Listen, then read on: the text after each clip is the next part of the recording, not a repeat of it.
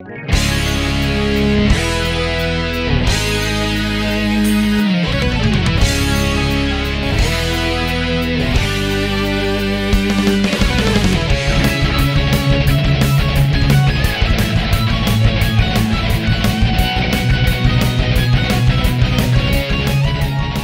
estamos começando mais um Quest aqui no Multitap. Eu sou o Rodrigo Gatti, estou aqui com o Gustavo Vegas. E aí, Gatti, e aí, galera, tudo certinho?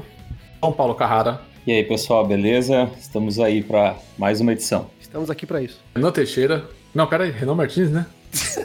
Tem Teixeira também, né? Também, né? Qual, qual que é o nome artístico? Nossa, sumiu tudo aqui o áudio. Hã? Nossa, ele não tá nem ouvindo. Eu vou de novo. Renan Martins. Fala aí, pessoal, tudo bem? E essa noite temos o nosso convidado diretamente das lives do Multitap, Vitor Santos. Volta o cão arrependido.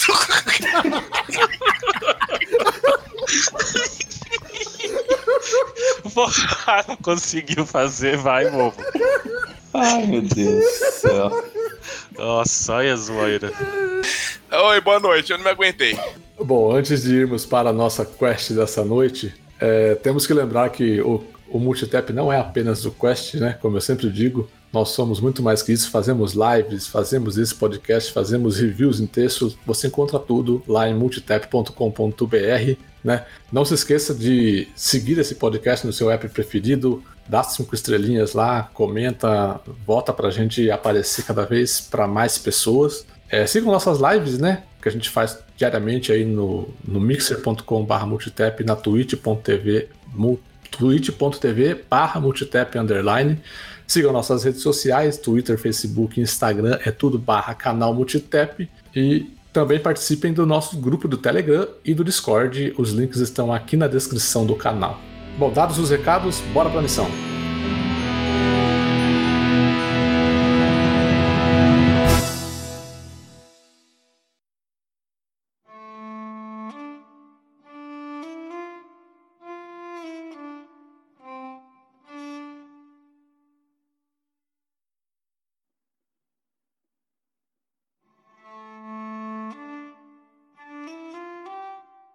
Bom, no programa de hoje é um programa temático, né? Nós vamos descrever aqui, cada um trouxe uns dois ou três jogos aí que a gente vai comentar. Tivemos tentando, vamos tentar fazer uma dinâmica aqui de falar jogos que nós gostamos, mas não é amado por todo mundo. Um jogo que pode ser divisivo tanto para a imprensa, tanto para o público em geral, um jogo, ou então um jogo que todo mundo pode odiar. Então a gente resolveu aqui cada um trazer um pouco do, desses jogos e mostrar por que, que a gente gosta tanto do jogo que não é tão amado por todo mundo. Eu acho que para a gente começar, poderíamos começar por ordem alfabética, como a gente sempre faz aqui, por ordem de apresentação.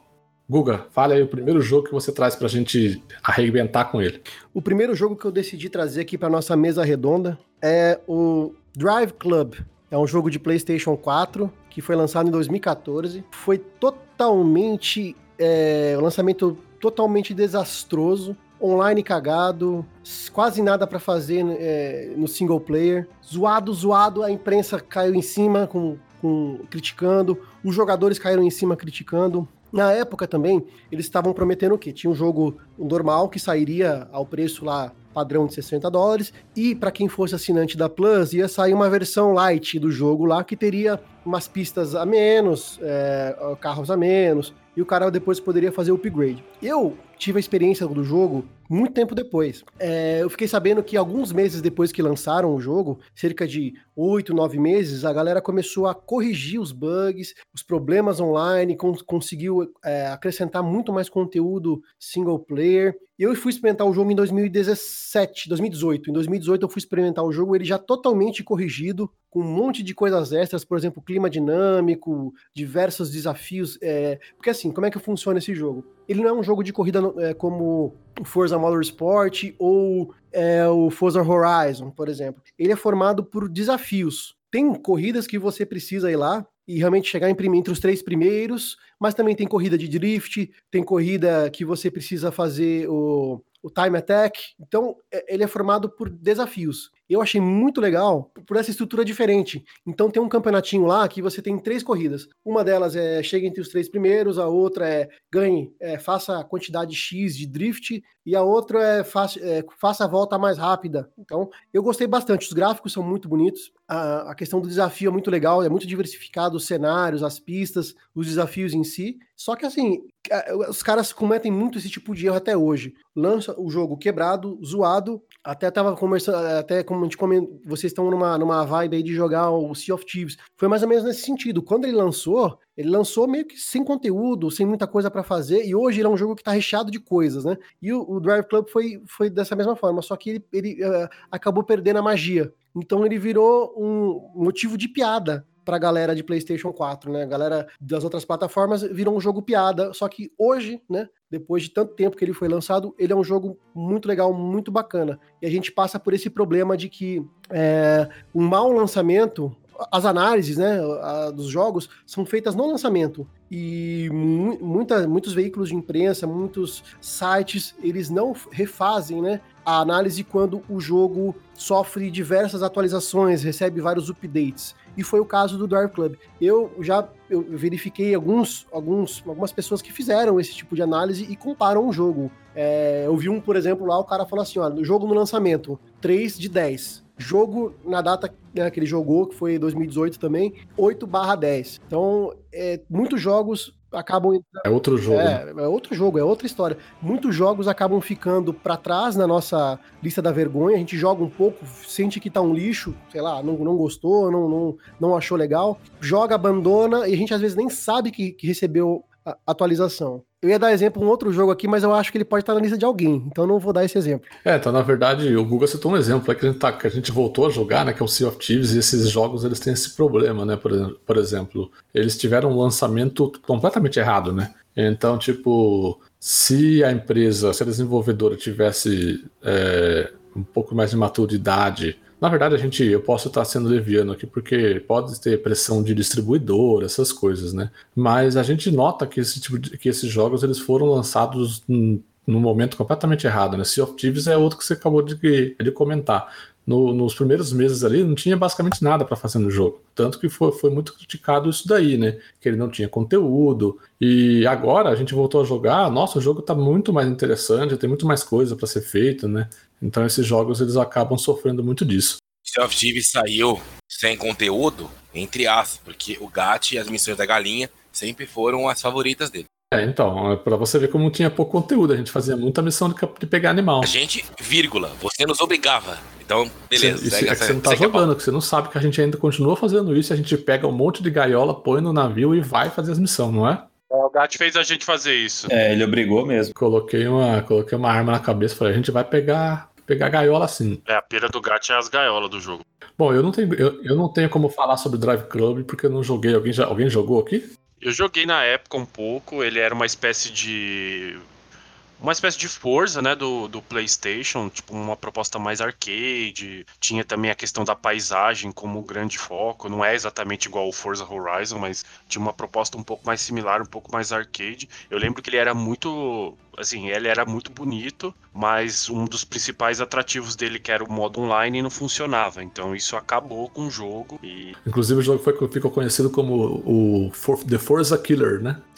Virou piada, né? Mas aí depois, realmente, como o Gustavo falou, eu não voltei nele depois que, que arrumaram, mas eu lembro de muita gente falando, ó, voltem pro jogo, porque agora o jogo ficou interessante. É, assim, o estrago já estava feito, mas muita gente fala que depois dos, dos ajustes o jogo ficou bacana. Eu joguei o, o Drive Club na- só na versão do, do VR. É, quase vomitei. Então, passo, passo. E eu não sei se o Gustavo levou em consideração ainda quando ele montou a lista dele, mas ele tá recomendando que, que é um bom jogo e tudo mais. É, talvez a própria Sony discorde, porque os servidores de Drive Club foram fechados no dia 31 de março desse ano. Tamanha a inatividade do jogo. Então, hoje, se você quiser jogar, é só modo offline e, e vamos combinar que é melhor ir para outro jogo, né? Nada, cara, e tem uma vertente de desafios ali, são centenas de campeonatos de desafios que você joga no single player, que é muito legal, cara. Até porque, se você quer jogar um jogo online mesmo de verdade, vai jogar Forza Horizon, seja o 3, seja o 4. Assim, né? Ou o Forza Motorsport. Ele, para mim, ele, o, forte dele é justamente o single player. E, e era engraçado que o modo, é, assim, tem uma, infelizmente desligaram os servidores, mas algumas informações eles ainda, ele continua ainda pegando. Por exemplo, se eu tenho, vocês todos têm o jogo e eu tenho o jogo, a gente pode escolher um, um clube não necessariamente você precisa jogar, eu posso jogar online contra vocês, mas o clube é justamente isso. O meu clube, eu tenho eu e mais 10 amigos disputando com o clube do Carrara, ele mais 10 amigos. Aí vai colocando a pontuação, comparando a pontuação. Quanto que eu fiz naquela pista, qual, qual, é, qual a pontuação de drift que eu consegui. Talvez só essa funcionalidade ainda fique, né? Esse detalhe eu não, não tenho mesmo. É, mas eu acho que a vertente, para mim, o que me pegou nele justamente foi essa vertente do single player, do, dos desafios, porque jogo de corrida online é muito complicado, porque a galera é muito. É, qual é a palavra? A galera é muito barbeira. Outra palavra, quer dizer, são, eles são pessoas que não, não têm honestidade. É outra palavra, eu esqueci. Eles são desleais, lembrei. Tóxico. São são muitos desleais. É, tóxico é, é, é, o Vitor jogando Race 6 com, com nossos amigos. É, são desleais, então eu acho que é, é complicado. Então eu, eu preferi não adentrar na, na seara online do jogo, mesmo em 2018, ali, quando eu comecei em 2018, quando eu comecei a jogar o jogo. Inclusive, falaram de Forza Horizon 4 aí, eu tô sentindo que esse jogo vem no próximo programa, hein? No programa no que vai falar de né? jogos que. Isso, no próximo temático, que nós vamos falar de jogos que nós odiamos e que todo mundo gosta, ou que a maioria das pessoas gosta. Sentindo ele vira na, ele vira na curva ali, o Forza Horizon 4.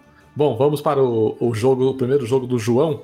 Ó, eu tenho, eu tenho um feeling de, de, de, um jogo que o Carrara pode trazer. Não sei se ele pensou nesse jogo. Se ele não trouxer, depois eu vou falar. Depois você me conta, então. Vai, vamos, quero ver se você acertou. O, pro programa de hoje, você tem um feeling? De hoje, é, é. Tô curioso, hein? Vamos ver. Bom, o primeiro jogo que eu, que eu trago para o episódio de hoje é um título que eu não tenho vergonha em dizer que, que eu gosto. Porém, eu sei que aqui dentro do, do grupo mesmo é, haverão restrições. O jogo é The Order 1886. Eu gosto. Ah, que bom, olha aí.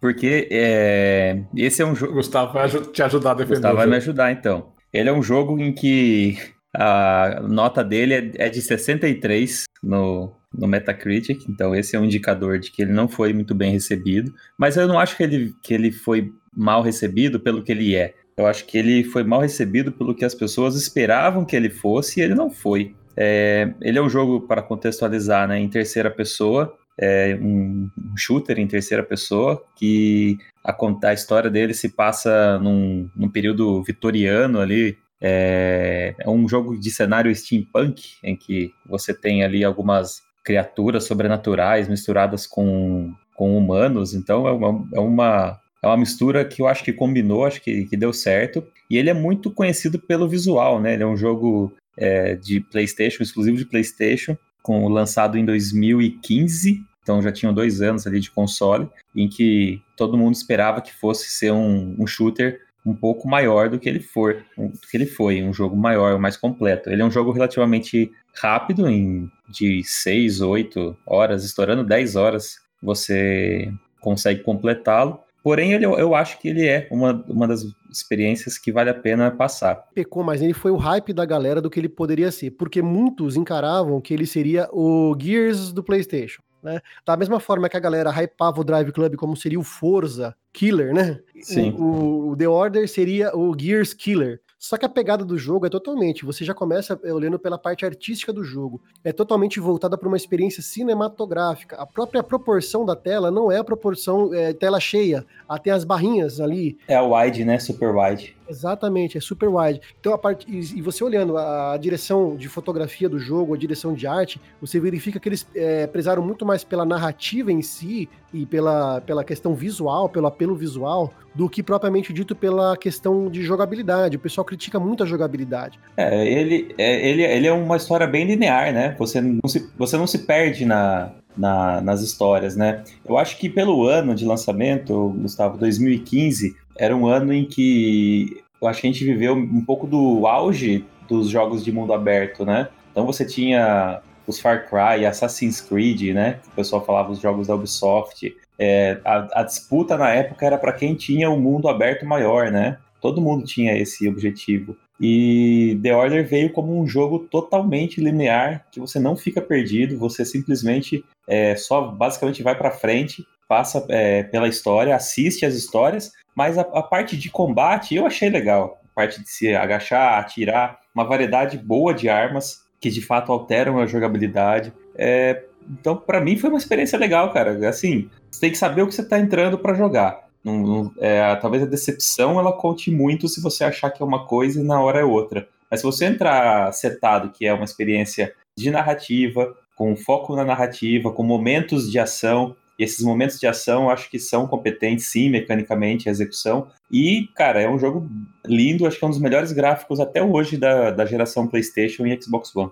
É, inclusive a mesma, ele tem a mesma premissa do, do Gears, né? Ambientes é, fechados ou, ou, abertos, porém com corredores que você não Isso. pode ultrapassar e linear. E não volta, e não volta né? Você não, não volta. Passou. A diferença é que o Gears é muito mais voltado para mecânica de jogabilidade do que, história. Tiro, do que história, né? Então acho Fala que a, a, e a jogabilidade não é ruim. Realmente o gameplay dele é, mu é, muito gostoso e o forte dele é o enredo. Só que eu, eu, eu acho assim que, não sei você, João, o final para mim foi tipo assim, é isso, tipo, acabou? Deixou em aberto a possibilidade de, de, de uma nova continuação. Mas aí assim, ela amarra a história é, que foi contada e deixa ali aberto uma possibilidade, caso o jogo fosse um sucesso ou caso fosse bem recebido, o plot estava pronto para começar o 2, né? Vamos eu dizer achei assim. abrupto, eu achei um final meio abrupto, você não espera, às vezes, muitas vezes você pensa, pensa assim, não, vai ter mais jogo, né? De repente. É, não, não tinha. Para quem eventualmente tá escutando a gente, o, o cara tem.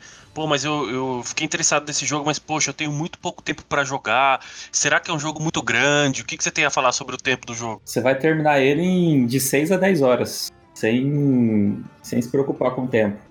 É um jogo que busca mais a experiência da narrativa em si ali do que realmente o que a gente tem no Gears. Por isso, por isso que ele foi também tão, tão é, mal visto. O pessoal esperava um Gears do PlayStation 4 e não é foi que bem. O, que o Gears quase você não para pra respirar, né, cara? É combate atrás de combate e o, o The Order não. Ele de fato, ele os momentos em que você atua no combate, eles são bem mais raros e o foco é realmente ver a história e apreciar ali aquela é, a história que está sendo contada dentro do com os gráficos muito bonitos e tudo mais. Na época que ele foi lançado, até a revista PlayStation, a PlayStation oficial aqui no Brasil, escreveu num editorial, acho que eu tenho essa revista até, até hoje. Escreveram no editorial que eles ficaram decepcionados com o jogo. Tipo, ó, a gente é a revista oficial do PlayStation, tal, mas a gente vai ser sincero, a gente não gostou de The Order. Então foi uma coisa que eu lembro da época assim. Ele foi bastante controverso mesmo na época. Porque ele, ele era esperado para ser o primeiro grande exclusivo de PlayStation 4 que até aquela até aquela até o momento que saiu The Order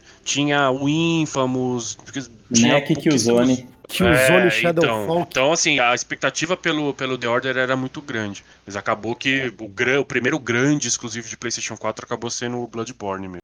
É com todas essas ressalvas e considerações contrárias ao jogo acho que ele se enquadra bem no critério aí de ser um jogo que eu gosto mas que a maioria não, não gosta não. Só para critério de informação, no How Long to Beat, é, a história principal tá para ser completada em 7 horas aqui. E a média dos jogadores totais, né? Que eles consideram, inclusive, os jogadores que mais demoram, dá 8 horas. Levando em conta todas essas métricas aí, é, quanto tempo o Vitor levaria para zerar? Ah, umas 4 horas e meia.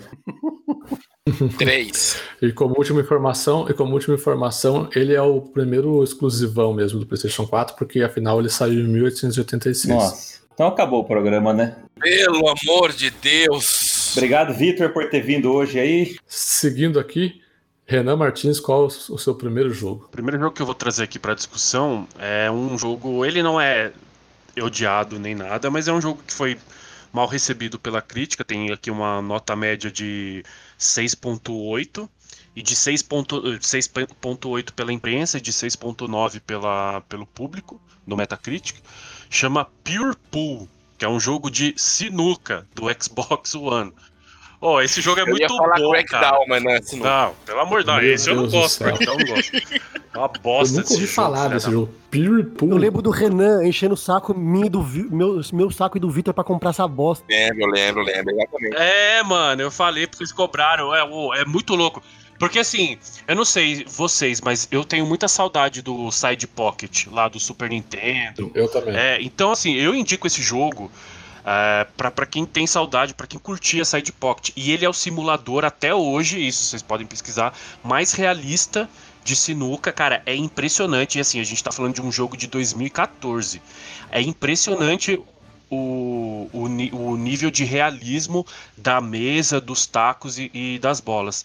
São quatro modos de jogo, né? Tem aqueles tradicionais é, bolas pares, bolas ímpares, é, tem também a, a, você poder só bolas coloridas, é, certas cores de bolas, né, para você que você pode matar e o seu adversário não, não pode. E uma coisa que eu acho muito positiva nesse jogo é que ele tem o famoso multiplayer de sofá. Se você tiver dois controles, você pode jogar com o seu, seu, seu sua namorada, seu namorado, sua esposa, seu esposo, sei lá. Então ele, ele, ele permite que você jogue online contra outros jogadores é, aí pela internet, mas ele também tem o multiplayer de sofá. E uma tecnologia que ele tinha, que também não foi considerada na época, mas que é inovadora, é, vocês sabem do, daquela tecnologia de drive atar do Forza, né? Que a inteligência artificial fica emulando o que os jogadores reais fazem. Nesse Pure Pool, ele também cria alguns profile, profiles de, de jogadores e você pode baixar esses profiles para na hora que você jogar com a máquina, a máquina se comportar como um jogador real. Isso também dá bastante dinamismo ao game. Então, cara, esse é um jogo que é baratinho, ele tá na live, então eu vou fazer meu apelo aqui para quem estiver escutando comprar esse jogo para jogar comigo, porque esses malditos não compraram. É... Mano, é, é, muito, é muito bom. Quem gosta de Super Side Pocket ou de Side Pocket lá do Nintendinho, vai curtir Purple, cara. Eu, eu recomendo. Não, eu tô, eu tô vendo um vídeo aqui no YouTube que eu nunca tinha ouvido falar desse jogo.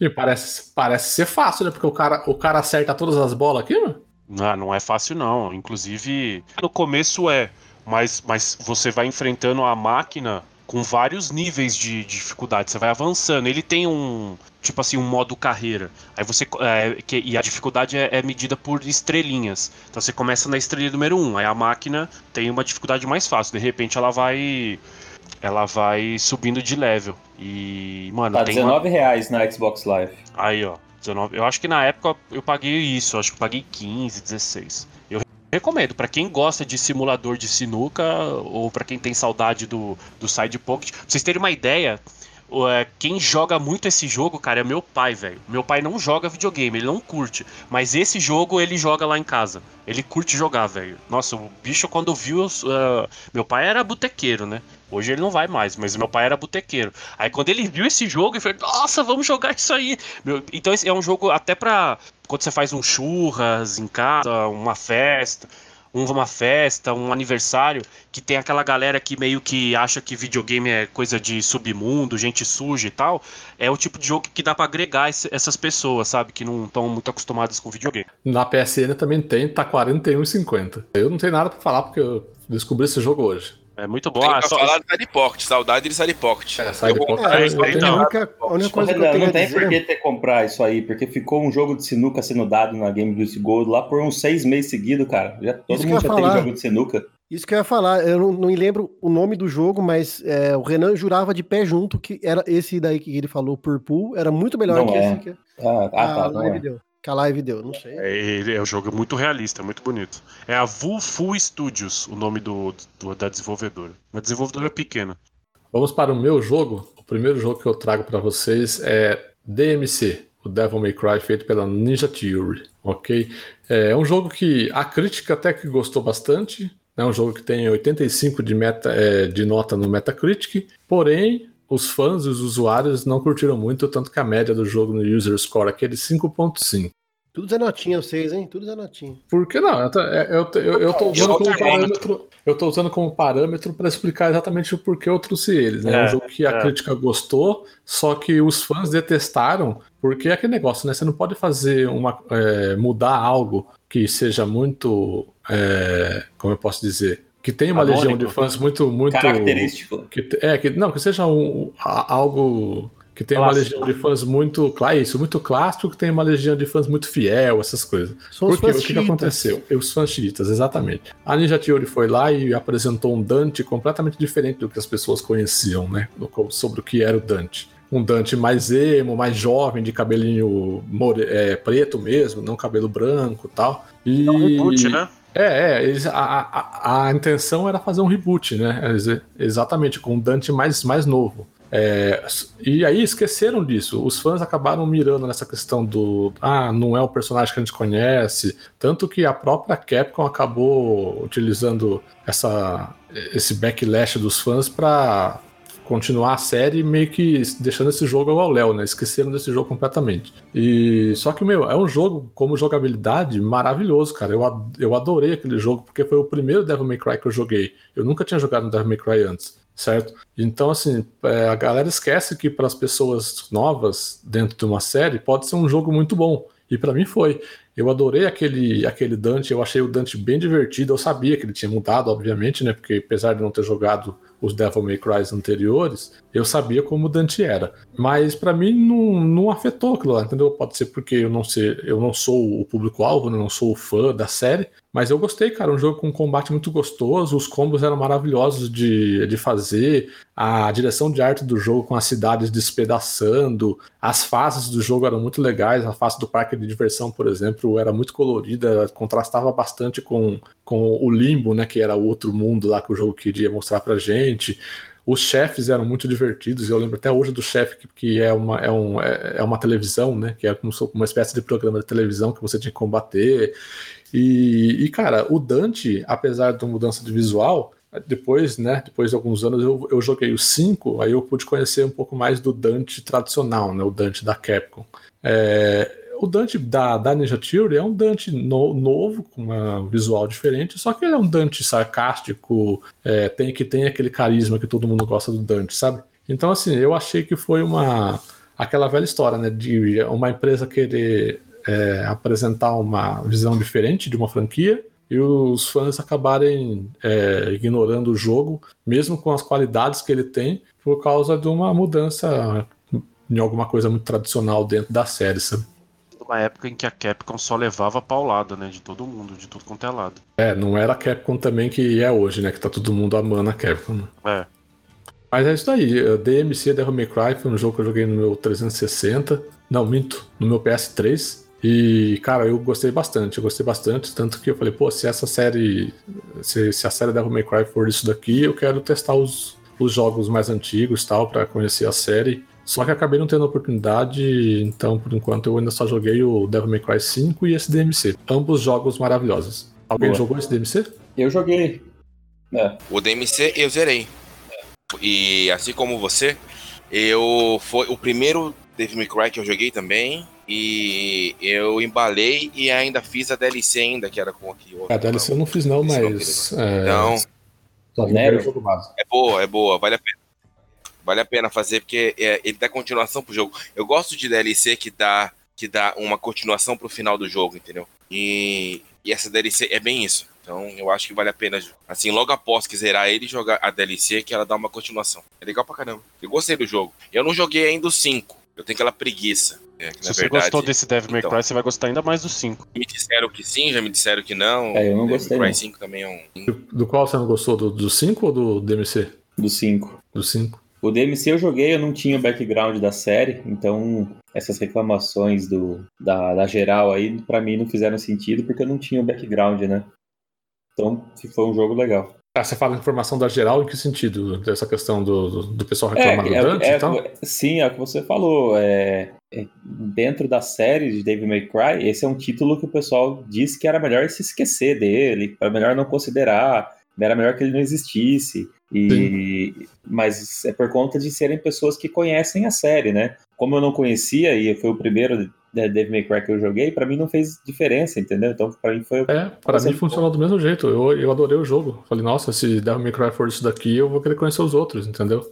Exato, mas nunca será baioneta. Temos um caso parecido que é com, com o caso do Dark Souls 2, para quem lembrado, não conhece. Bem lembrado. Muita gente que eu conheço na internet gosta muito do 2 porque foi o primeiro jogo deles, o primeiro eu. Dark Souls dele. Exatamente eu. Então, o é, então, Gustavo é um exemplo. Tá. Então, porque começou pelo 1, não, assim, não é que não vai gostar do 2. O 2 é o, o mais fraquinho de todos, mas ele é bom. Ele é um jogo que trouxe ótimo. muita coisa boa pra série. Menos a, aquela, aquele atributo lá de resistência lá, não lembro se era resistência o nome, pelo amor de Deus. Adaptabilidade, não é? Adaptabilidade, isso mesmo. Meu Nossa. Deus do céu. Que ridículo aquele negócio. Mas eu, eu, eu, eu, lembro que a gente jogou bastante ele também. É, ele. Eu, o meu primeiro Dark Souls foi o 3. Eu joguei o 2. O 2 foi o meu último. Mas eu, eu gostei, mas eu entendo quem não gosta, eu entendo os motivos. É, aquela, aquela velha história. O primeiro Souls é o, é o, é o Souls mais amado pela pessoa. Bom, vamos lá, Vitor, para o seu primeiro jogo? Vamos lá, eu vou falar aqui de um Ih, jogo. Caraca, ah, é agora. Nossa senhora, quem chamou esse cara? Como, como diria o Igor? Rapaz! Na verdade, eu fui chamado aqui para falar desse jogo. Todo mundo Quem está escutando agora, se prepare aqui. para a heresia que será proferida. ele, calma, ele foi lançado em ah. 2002, tá? ele tem bastante, é, é, assim, tem bastante coisa que, que consegue, é, assim, bastante informação que, que agrega poder a esse jogo. Ele foi o primeiro jogo coreano a ser exportado com sucesso a outros países, que, né? Foi o, o, o primeiro M-Morph traduzido oficialmente para português e com servidores do, do Brasil. Né? Ele chegou a ter 25 milhões de assinantes no mundo, tá? Quando ele chegou aqui no Brasil, ele veio pela publisher a Level Up Games. Eu joguei isso meados de 2005, 2006, pelo PC. E que foi quando eu criei aquele poder afetivo, sabe? E aí foi quando eu joguei mesmo, ficava. Eu lembro de um amigo meu que a gente tinha um servidor nosso. Tu para de mistério, fala logo que é Ragnarok Eternal Love, pelo amor de Deus. Não, esse é o Ragnarok. Aí em janeiro de 2019 ele foi portado para os celulares. E eu, e, e, eu queria ter certeza que vocês vão lembrar da live. Como não esquecer? Ragnarok Love. Jesus Cristo. Foi Jesus. muito boa aquela live, deu, tudo deu certo. É, então, foi, assim, é eu gostei live, do celular. diferente, né? Meu Deus. Diferente? Como diz o voltar esse jogo. Eu então, diria então, assim, que está, é um outro patamar de estar tá ruim, entendeu? A live. O que, que te fez voltar para esse jogo? A nostalgia. Por causa que foi uma época que, assim, eu só jogava isso, entendeu? E tinha, e tinha essa questão lá de ter um servidor com os amigos meus, então a gente sempre marcava jogar tal dia. Sabe, assim, lembra uh, essa época que a gente, é, que a gente sentava e jogava toda terça-feira, então era toda risada toda terça-feira, e que a gente, assim, era aquela é, zoeira. A risada era então, quem batia, né? Quem apanhava não esqueceu. É, exato, exato. Então, assim, cada semana um levava a pau da esposa. Então, assim, ele me, assim, ele me remeteu a essa época que, mano, eu, uh, eu, eu quase peguei DP da faculdade por causa desse jogo. Pra ficar upando, como diz o Renan, o bonequinho. Então, quando veio para celular, assim, eu achei legal o porte. Agora né? só quero saber Sim, de cosméticos. Tá diferente? Tá diferente. É, então, esse foi o ruim. E assim, entre jogar no PC e entre jogar no celular, obviamente jogo no PC. Mas como eu não tenho PC ultimamente, eu peguei para jogar pelo celular. celular ninguém merece. Então, assim, para quem. O que, o que, o que, o que, o que? Sabia, sabia. Opa, opa, opa, opa. Sem polêmica, sem polêmica. Só pra provocar o Carrara só. É, se não for pra brigar, eu nem venho. É, olha a polêmica. Tem que, tem que falar. então, assim, eu acho que para quem gosta do Ragnarok, tem esse, é, assim, esse sentimento nostálgico de quando. E hoje não consegue jogar no PC, entendeu? Eu acho que é um bom, um bom jogo para você passar o tempo. Mas, mas obviamente que. Tem, tem. E assim, ele tá assim. Quando você instala aí no celular, você escolhe qual que é o idioma que você quer jogar. Então ele te leva num servidor de brasileiro. Então, ele não é um jogo ruim. É que, é, assim, é que na verdade, quando eu fiz a live, eu tive dois problemas. Primeiro, primeiro porque ele por si só já tem umas lag de movimentação. Porque é muita gente em pouco, em pouco terreno de jogo. E segundo, que eu tava Mas streamando do meu celular. Não, lag não, chama aquilo lá de 5 FPS. Tem isso. Então, assim, eu, eu, eu, lembro do Gat perguntando, viu, mas é normal ele ficar parado assim? Eu falei, não, é normal, só que eu não tava vendo o que tava sendo transmitido. Porque no celular eu tava, tava até tranquilo, tava até aceitável. Mas quando eu fui ver a live depois, eu falei, caralho, eu fiquei com dó do Gat, cara, ruim. porque assim, eu tava assistindo como telespectador. Eu simplesmente desliguei e fui dormir. Agora, coitado Obrigado, do Gat, que tava de, de co-host, né, ali no negócio, eu fiquei com Você dó tinha a opção, né, Gustavo? eu tinha a opção. eu tinha a opção. Aquele dia Como parecia o... que nunca terminava. O Gato é, falou assim: é, será, que não dá pra voltar, será que não dá pra voltar a trabalhar? Não, não dá pra voltar pra empresa? Mas é isso aí, então eu, eu gosto do Ragnarok, mas obviamente se eu pudesse escolher, assim, eu iria no PC. É tipo. É tipo Dark Souls 1 e Dark Souls não, 2. Eu acho que o que tá acontecendo aí é que a nostalgia tá te cegando. Esse é o, o fator nostálgico te pega muito. Né? Exatamente. Sim, sim, sim, sim. Vamos. Não, você, você foi bem, você escolheu um jogo que, um jogo que você que gosta. Tá certo. Você esse. gosta, todo mundo. Eu, eu, eu instalei, viu, na sua recomendação. Uhum. Você não conseguiu jogar, né? Tem, é, tem, eu instalei, mas eu, eu desinstalei muito logo depois.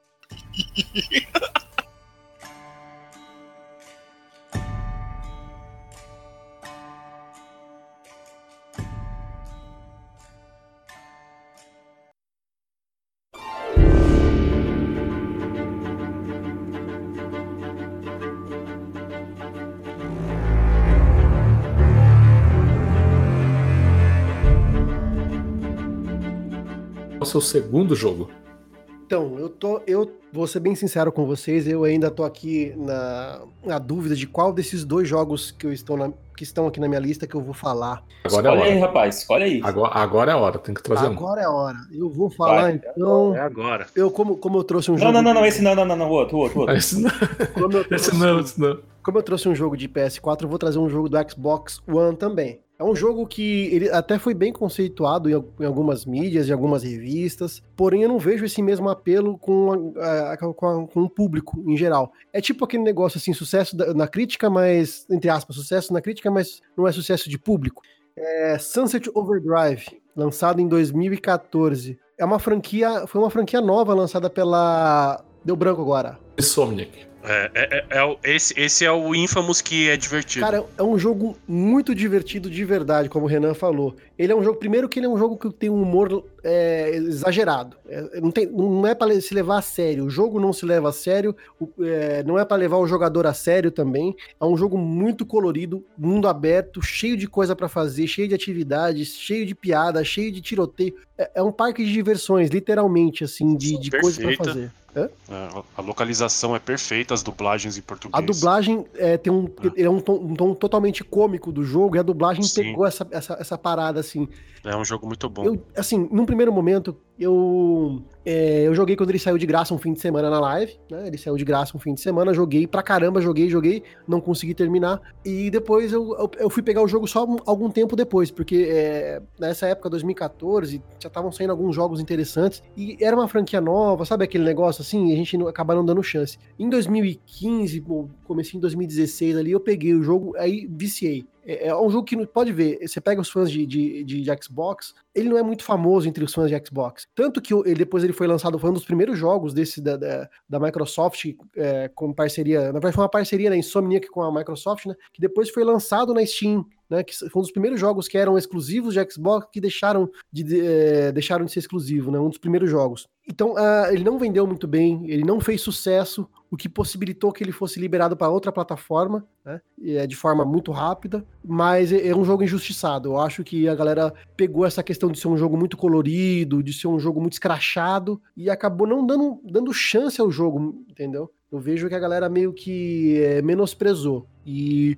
o jogo te conquista por, por essa mistura de, de, situações. A jogabilidade é muito boa, ela é baseada, é, é, ela é diferente de qualquer tipo de jogo que você anda e atira. Né? Você, você tem que estar em constante movimentação, você tem que ficar deslizando uh, nos fios ou ali nos, nas, nas grades. Você, inclusive, consegue deslizar é, com os pés ou deslizar com, com tipo uma espécie de taco, uma arma, pé de cabra, sei lá, porque tem várias armas também que você pode escolher. E você vai desfiando. Conforme você desliza e está em movimento, quanto mais tempo você está em movimento, mais dano você causa. Então ele, ele, tem uma questão de jogabilidade diferenciada também. Ela não é tradicional, anda e atira, né? É muito. É um jogo muito vertical. Você tem que ficar pulando, ficar. É, Depende muito de combo, né? Depende muito de, muito de combo. Então ele é um jogo que fugia da, da, das regras tradicionais de jogos, né? Então, ele é um Tony Hawk Skater de, de é, é, tipo assim, é, dá para se falar algo nesse sentido. Então o que me, me, me me fez gostar muito desse jogo foi justamente essa junção de coisas novas, coisas que a gente não tinha no, nos jogos. E foi justamente essa junção, essa mistura de coisas diferentes que acabou afastando o grande público. E deixaram de jogar um dos, para mim, um dos grandes jogos uh, de novidade, mas da, da, da, é, uma das melhores franquias, novas franquias, né, da nova geração, lá, que até então é nova geração, né? Sim, e por curiosidade, é, você está recomendando como um dos primeiros grandes exclusivos de Xbox, e hoje essa IP pertence à Sony. Com a compra da Insomniac, ela levou aí o, a, a IP para a Sony, então, eventualmente, se um dia sair o 2, vai ser exclusivo de PlayStation. Olha aí que curioso. E, salvo engano, é, o jogo ainda está disponível no Game Pass. Então, a galera que não, que não deu chance ao jogo, experimente, não custa nada. Joga ali uma, uma meia horinha, 40 minutos, e eu acho que você vai ser fisgado, mas você tem que ter a mente aberta. Você tem que. Tem muita gente que é tradicionalista demais, né? Então tem que ter a mente aberta. Só para dar uma ideia de quão maluco é o jogo, a premissa dele já é toda, é, toda insólita, assim. A, a, né, é um mundo distópico, né? Numa cidade em que a, a grande maioria dos habitantes foi se transformou em mutantes após beber uma um energético. Tem uma, tem uma empresa que vende energético na, no mundo do jogo e essa bebida de alguma forma sofreu alguma transformação química que transformou os habitantes em, em mutantes. E aí o seu personagem está tentando sobreviver a, né, nesse mundo distópico, apocalíptico. Está no Game Pass, sim, viu? Tô conferindo aqui. Boa. E é legal que seu personagem é totalmente personalizável, seja a aparência física, seja as roupas, as armas. Cara, é um jogo que eu me diverti muito, muito, muito. E eu, é uma pena que ele não fez tanto sucesso, que acabou fazendo com que a Microsoft deixasse a Insomniac abrir as asas e ir para a Sony, porque é uma IP que poderia aí fazer muito sucesso. Eu gostei muito. Eu acho, eu vou, eu não sei, é meu palpite é de que se esse jogo tivesse sendo lançado hoje, direto no Game Pass, ele ia fazer um baita sucesso. Na época ainda era o modelo antigo de vender jogo em caixinha, era uma IP nova, não sei, sabe? A galera não comprou muita ideia, mas se isso sai hoje no Game Pass, eu acho que ia arrebentar. Uma pena que ele é um jogo tão é, esquecido é, aí na biblioteca de Xbox que ele é um dos únicos grandes exclusivos de Xbox que não receberam patch de 4K pro, pro Xbox One X. Uma pena. Tentei jogar ele duas vezes.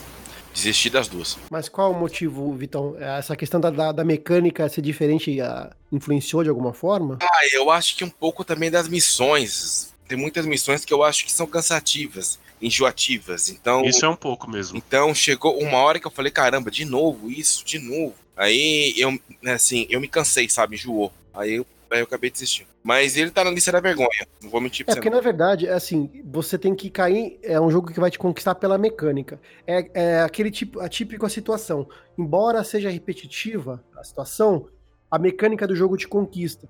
Né? É que nem, por exemplo, vou dar um exemplo aqui tosco.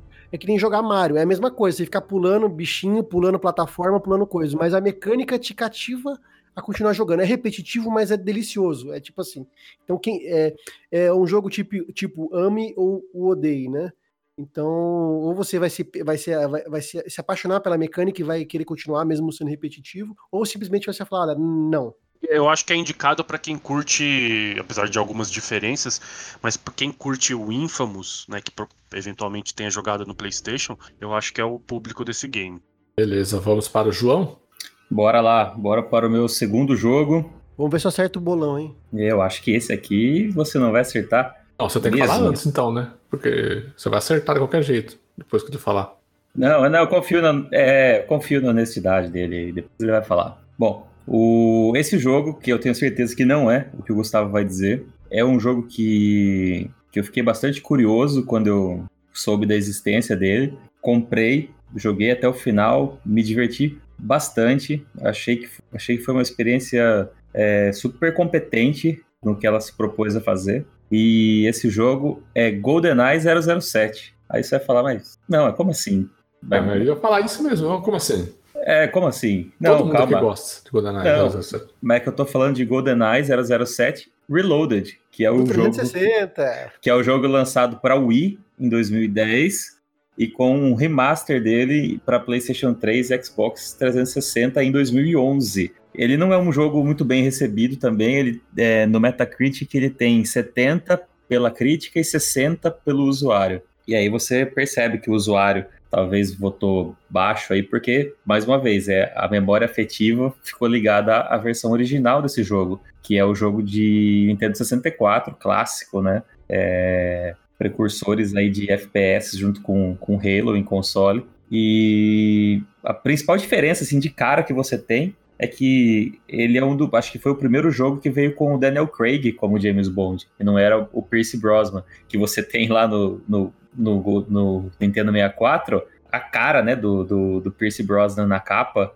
e é o James Bond, acho que para nossa geração, que é o clássico, né? é, que a gente sabe que teve outros, mas pra gente é o James Bond clássico. Sim. E aí vem, e aí vem a imagem do, do Daniel Craig na capa. Exato. E aí vem o Daniel Craig na capa fazendo exatamente a mesma pose do, do jogo do Nintendo 64. E, cara, eu vivi uma das melhores fases da minha vida jogando o GoldenEye do 64. Quando eu fiquei sabendo que tinha para 360, que eu tinha comprado há, há pouco tempo, eu fiquei louco. Tanto que eu fui atrás e comprei a edição física. É... Esse jogo, infelizmente, não está na retrocompatibilidade. Ele, é, ele não é vendido virtual, ele só existe na mídia física mesmo. Então, se alguém quiser jogar, eu empresto ele aqui, se quiser, só me avisa.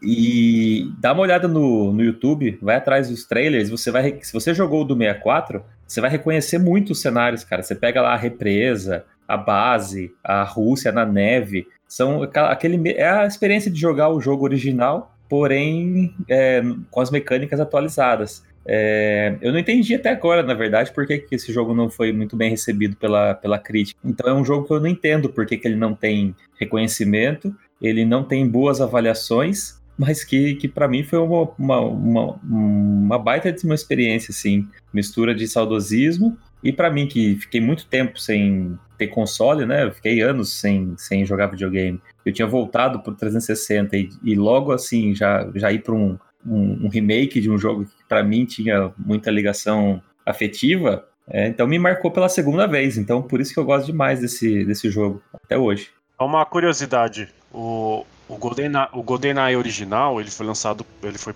desenvolvido pela Rare, né, que fez Donkey Kong e lançado pela Nintendo. Esse aí que o João tá falando, o GoldenEye Reloaded, ele foi publicado pela Activision e foi, desenvolv e foi desenvolvido pelo, pela Eurocom. Então, é porque eu tava na dúvida, é um outro estúdio, é uma outra publisher também, não é mais a Rare. Não, não é mais a Rare. Se você vai, vai no YouTube, digita é, GoldenEye 007 Reloaded e coloca a Dam, que é a, a a represa, que é a primeira tela, até o ângulo da câmera, da chegada do James Bond na represa, é tudo recriado assim com uma fidelidade muito grande ao jogo do 64. Então, é, assim, eu não tinha muita referência, porque tinha acabado de voltar a ter um videogame. Então, para mim, foi boa a experiência de atirar, é, de combate. As mecânicas, para mim, era tudo novidade, né? Então, eu não senti efeitos de comparação com jogos que eventualmente fossem mais competentes que ele, né? Em FPS. Então, mas por isso tudo, por esse pacote todo, eu acho que é um super jogo, mas eu não entendo porque que ele não é nem tanto reconhecido e nem tanto aclamado como deveria, ou como o jogo original, né? E eu acho que ele não está à venda digitalmente e não está na retro por conta de direitos autorais, né? O Rodrigo sabe melhor como é que funciona essa questão de filmes aí, licenciamento de música, imagem de ator. Talvez por isso ele não esteja na live. Eu acho que talvez ele não seja muito bem aceito, primeiro pela troca do ator, né? Que pelo menos para mim, o James Bond mais fraco é o Daniel Craig. Para mim, o último bom mesmo foi, foi, o Pierce Brosnan. E como ele foi muito, como ele foi muito aclamado pela atuação, né, do, do, do Pierce Brosnan, esse filme que ele é bem épico, junto no nome A4, ele trazer ele como um, um, remake trocando o ator principal, eu acho que isso me assusta, porque assim que você falou, ah, Manuel Pierce Brosnan é o Daniel Craig, daquela brochada? Ah, não, não quero tentar não. Você, sei lá, assusta, assusta um pouco. É, ele tinha aquele Quantum of Solace também no, no PlayStation, um pouco antes. Então, não, assim, não, não foi o primeiro jogo com o Pierce Brosnan, com o Daniel Craig sendo James Bond, né? Já tinha alguns jogos anteriormente. Mas a, a, a franquia 007 talvez tinha perdido relevância na, na, no, no, pop, aí, na cultura pop. Eu não, não, não sei. É, precisava de um estudo mais aprofundado para entender. De qualquer maneira, fica a recomendação. Um jogo difícil de conseguir. É, pelos motivos que a gente explicou aqui, mas quem por algum motivo conseguir jogar ele, vale a pena. Ah, Renan, com você, seu, ter... seu, seu segundo jogo, seu terceiro jogo. É, esse jogo aqui eu sei que o Gustavo jogou também, então ele pode contribuir se quiser. É Slain Back from Hell. É um jogo que custa aí uns 20, 30, 30 reais na live. É um jogo que levou uma bucha na, no lançamento. A exemplo do que já foi falado aqui do uh, do Drive Club, o Gat citou o Sea of Thieves, então ele também entra nesse hall de jogos que quando lançados tiveram muito problema, principalmente de bugs, é, tanto que ele foi lançado como Slain. Eu joguei te... também. Ah, você jogou? Beleza. Então, se quiser complementar. Joguei também. Ele foi, Ele, ah, beleza. Ele foi lançado como Slain só, Slain, e aí recebeu tanta crítica, uh, recebeu tipo notas de, de 0 a 10, recebeu notas 4, que os desenvolvedores correram, falaram: não, peraí, a gente vai reformular aqui. E aí ele foi relançado um pouco depois, em outubro de 2016, como Slain Back from Hell. Então essa Slain Back from Hell que está disponível, ela já é a versão é, melhorada do, do game, com os bugs corrigidos.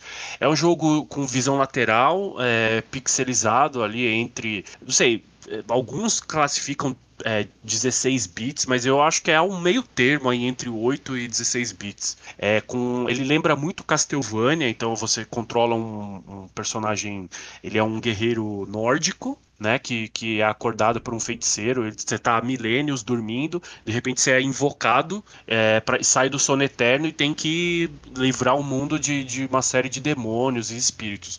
Tem, existem puzzles também que você tem que é, resolver para poder progredir nas fases, então também lembra Castlevania por causa disso. É um jogo extremamente difícil, pelo menos na minha opinião, é, não sei o que o Gustavo, os outros que jogaram acham, extremamente difícil, eu não cheguei, eu não cheguei a zerar nele eu preciso voltar. Eu acho que eu fui até a metade, é, mas recomendo que joguem para quem curte jogo indie, para quem curte jogo meio né, nessa, nessa pegada old school, os clássicos dos 8 e 16 bits, para quem curte os Castlevania antigo, eu recomendo. Ele tem uma peculiaridade também, a trilha sonora é toda feita em, em, em, heavy metal e um dos compositores, aliás, o principal compositor das, da trilha sonora desse jogo é um cara que fez parte de uma banda de heavy metal bem famosa dos anos 80 chamada Celtic Frost. E o nome do, do, do personagem que você controla é Batorin, que é também o nome de uma banda bem famosa de heavy metal da Suécia. Então, para quem curte heavy metal ou música pesada, jogos old school, estilo Castlevania, jogo difícil, é aquele joguinho xarope que vai te prender ali. Eu, eu recomendo, assim, Slaying Back from Hell. Ele é bem difícil mesmo. A parte do parry dele, ela, ela é necessária. E para você pegar a mão do parry, cara, você morre muito. É, é um eu jogo cheguei, que você vai morrer eu muito. Eu cheguei a zerar sim, Renan, e realmente é um jogo muito difícil. O que o Victor falou é essencial, porque tem bosses, tem boss ali que só com parry mesmo para você conseguir é, dar conta. É, eu não, domi eu não dominei bem essa técnica quando tava jogando isso. E me tem a questão bastante. elemental, né? De, São, não me lembro se era fogo, gelo ou, ou gelo. Ou isso. Era, é. Tem a elemental, isso, tem a elemental. Isso, você precisa constantemente trocar, exatamente. porque, por exemplo, contra vampiras é um tipo de arma que causa mais dano, você mata mais rápido. Contra outros seres seres ali, você tem que então no meio do jogo mesmo, eh, você precisa ir trocando a, a arma que você está empunhando ali. O, a, o pixel art do jogo é incrível, é um jogo Cara, eh, me lembrou muito realmente eh, os jogos old school. Então, camelei pra zerar, porque tem uma parte que é, tem partes que são muito difíceis, mas vale, vale muito a pena. É um jogo incrível e é para um público meio que restrito, eu acho. É, pela dificuldade dele, pela trilha sonora, pela temática, eu acho que restringiu muito aí o apelo do jogo, né? Sim, é o público dos Castlevania antigos, é o público do Ghost and Ghosts, é o público do Demon's Crest, é essa galera aí que, que vai curtir esse jogo. E o visual dele, para quem tá ouvindo, poder visualizar um pouquinho, procura aí no, no Google é, as capas do Cannibal Corpse, que você vai ver o que, que é o, o Slain. Tipo, os, os monstros no jogo, eles vêm com a pata, tipo, sangrando já, tipo, vem pingando sangue dos caras. É muito. Ele, ele tem um visual bastante grotesco, assim, mas é muito massa. E depois que foi relançado, qual que ficou a nota dele? Foi melhor aceito? Tá em 69 no Metacritic. É. 4 para 70. Tá... É, não, lembrou bem de 40 para 70. Quais foram as principais críticas desse jogo aí? Críticas negativas, no caso. Acho que era quebrado, né? Acho que é um jogo quebrado. É, na verdade, assim, existem algumas críticas quanto. As principais críticas, né, a questão dos bugs quando ele foi lançado, mas tem críticas em relação ao level design, algumas publicações. Controle, né? É, os, a precisão dos controles, o, é, a principal crítica pelos, pelas mídias que eu tô vendo aqui, é que ele teria assim um esquema de dificuldade que é um pouquinho injusto. É, sei lá, quem jogou Sekiro sabe o que é isso. Eu sei que eu vou causar polêmica dizendo isso, mas ele, ele teria assim um controles que às vezes falham na precisão, o que causa mortes e muito injustas. Nessa versão final, eu não cheguei a então jogar a anterior. Ele tem um sistema interessante de checkpoint, principalmente antes dos, dos chefes, né? Que ajuda muito. O chefe, é, por ser um jogo muito difícil, eles colocaram checkpoints ali na porta do chefe. Então ajuda muito isso, porque não, imagina você ter que passada a fase toda ou do meio da fase, os checkpoints tradicionais, antigamente era no meio da fase, né? Do meio da fase até o final de novo para enfrentar o boss. Então, é uma coisa que facilitou foi que colocaram um checkpoint ali bem na, na porta dos bosses ali. Principal, a principal crítica, eu tava dando uma olhada aqui. A principal crítica é realmente o nível de, de dificuldade do game. Algumas publicações vão dizer que o jogo é muito difícil e algumas vão atribuir eh, parte dessa dificuldade a, a, ao próprio ao próprio game design, a própria forma como ele foi construído. Aí para quem quiser jogar e tirar aí o, a prova dos nove, é um jogo barato, é, não é caro não. Você não, você não concorda com essas críticas, então? É, não, eu acho que ele é difícil mesmo. Eu não acho que isso seja um defeito do jogo. Eu acho que é uma proposta. Ele é difícil. Ele, então, e nesse sentido ele pode frustrar. Mas é por isso que eu falei, é, é pro público que, que curtia o Ghost and Ghost, o Demon's Crest, que são jogos difíceis já de. mas que tem essa temática. Enfim, a trilha sonora do jogo é muito legal, uma coisa que te prende jogando, sabe? E tem momentos específicos que a muda, dependendo da fase que você chega, dependendo do, do checkpoint, a música muda, as boss battles são muito legais, mas é um jogo treta. E não tem modo. Só se eu tô enganado, mas não tem modo cooperativo, né, Gustavo? É single player solo, né? Single player. Bom, o meu segundo jogo é sobre uma série bastante conhecida, eu acredito que algum de vocês possa ter, possa ter jogado, imagino. Eu estou falando de Assassin's Creed Syndicate. É um jogo que é, foi bastante criticado pelos usuários, né, pelos gamers, porque por a, a, principal crítica era que ele era um jogo muito repetitivo e era um jogo muito sem inovação, com base na, nos jogos anteriores da série, né, não tinha tanta tanta coisa nova. Então o pessoal meio que acabou deixando ele de lado, não jogou muito. Tanto que depois disso, é, depois de vários jogos, vários títulos da série em sequência, né, um ano após o outro, a Ubisoft deu um tempo e depois de dois anos apenas lançou Assassin's Creed Origins, que foi o primeiro dos jogos de Assassin's Creed é, atuais, né, os jogos que a gente conhece como é a série hoje. Mas eu gosto muito do Assassin's Creed Syndicate, porque foi o primeiro jogo que teve um, uma dupla de protagonistas, né? Você comandava o Jacob e a Eve Fry, né? Dois, dois assassinos da era da Revolução Industrial na Inglaterra. É um jogo que eu acho que assim, eu tenho os Assassin's Creed para mim que são bons, são os Assassin's Creed cujos personagens são muito carismáticos. Por que, que o 2 e a trilogia do, do Ezio lá é uma trilogia até hoje muito venerada pelos, pelos fãs? Porque o Ezio é um personagem legal. Né? O Ezio é um personagem é, carismático, bem-humorado. O humor naquele jogo era muito. Naqueles três jogos era muito bem dosado. E eu senti a mesma coisa jogando Assassin's Creed Syndicate. Eu acho que os dois personagens eles têm personalidades muito é, específicas de cada um né? O Jacob é um cara mais a, nervos à flor da pele, assim, só quer é, resolver as coisas na porrada. E aí vem uma personagem mais é, mais tímida, mais na dela, tanto que as missões, inclusive, são bem baseadas na personalidade deles, né?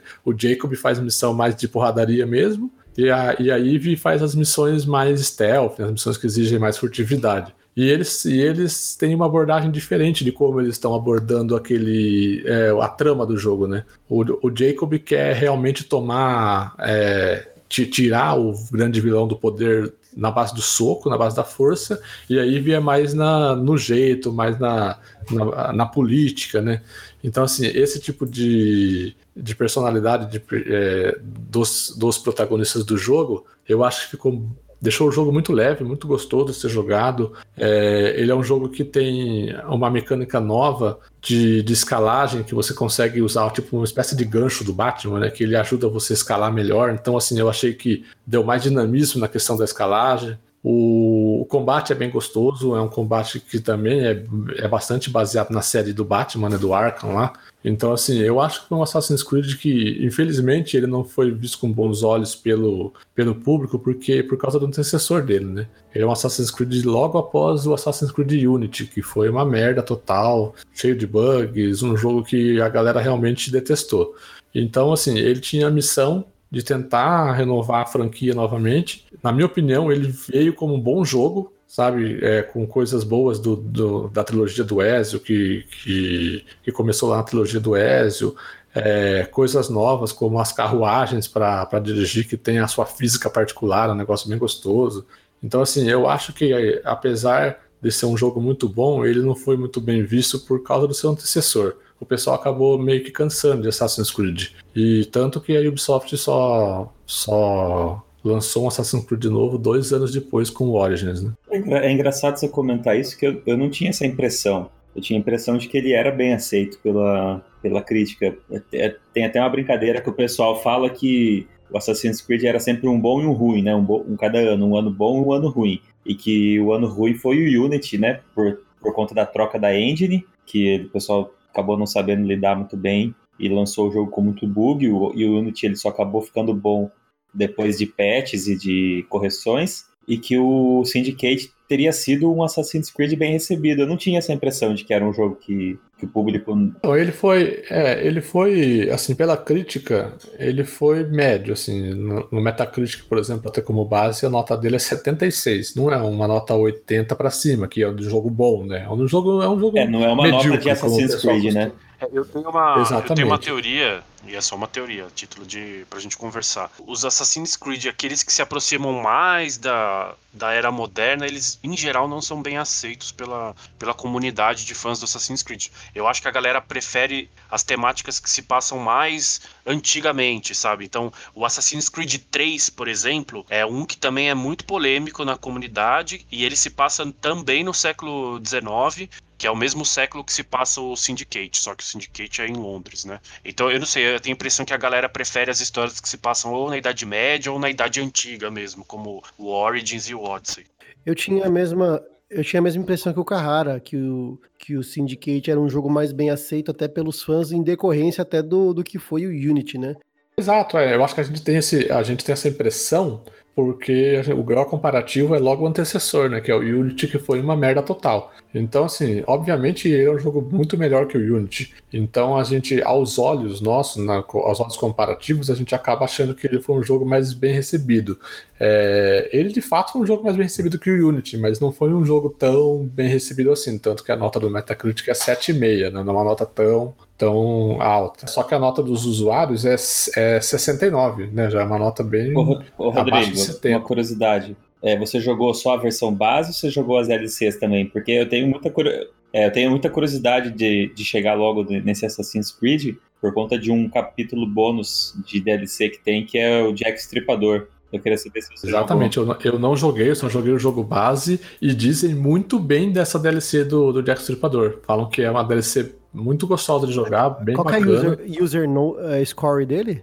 User score é 6.9. O do Unity 4.4. é, então. Mas, mas o Unity, os, os, ele foi mal recebido principalmente pelos bugs né, por problemas técnicos, não que o jogo em si seja ruim, é tanto que a direção de arte, os gráficos deles são muito bonitos. Eu inclusive tô tô, tô para jogar o Unity porque ele se passa numa época que eu gosto muito, que é a Revolução Francesa, né, a França e tal. Eu sei que o, a direção de arte do, do jogo é muito bonita. Então os, é, com relação à direção de arte, a Ubisoft nunca deixou a desejar, né? É, a Ubisoft sempre foi muito competente em reproduzir as cidades, a, o ambiente das cidades naquela época.